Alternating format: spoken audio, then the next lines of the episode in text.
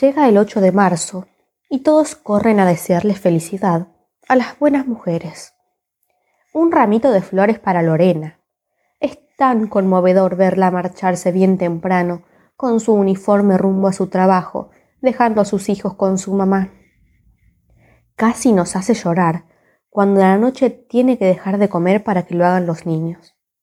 Flores para su sacrificio que tan poco cuestionan la doble jornada laboral que enfrenta, la falta de protección social que tiene, la maternidad y el cuidado de los hijos, que es cosa de las mujeres. Flores que no darán de comer a sus hijos. Un ramito de flores para Cecilia, que llegó a presidenta y parece demostrar que la desigualdad de género no existe.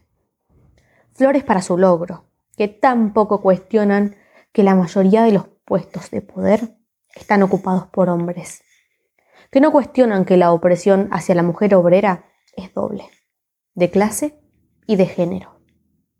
Un ramito de flores para Lucía, tan bella y femenina, la cosa más bonita que pudo crear Dios, aunque tenga que soportar el acoso de los hombres que piensan que tienen derecho a opinar sobre el cuerpo de las mujeres.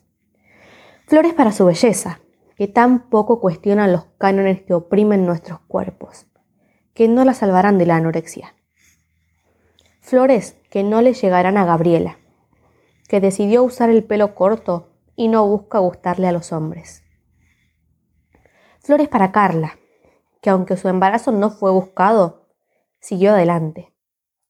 Flores que poco cuestionan que no existe para las mujeres la opción de decidir, que no ven que Carla intentó abortar y no pudo, Flores que no llegarán a la tumba de Ana, que murió por un aborto inseguro. Un ramito para Inés, que fue una buena abuelita y llenó a sus nietos de ricas meriendas. Ninguno para Matilde, que está internada en un neuropsiquiátrico hace 20 años.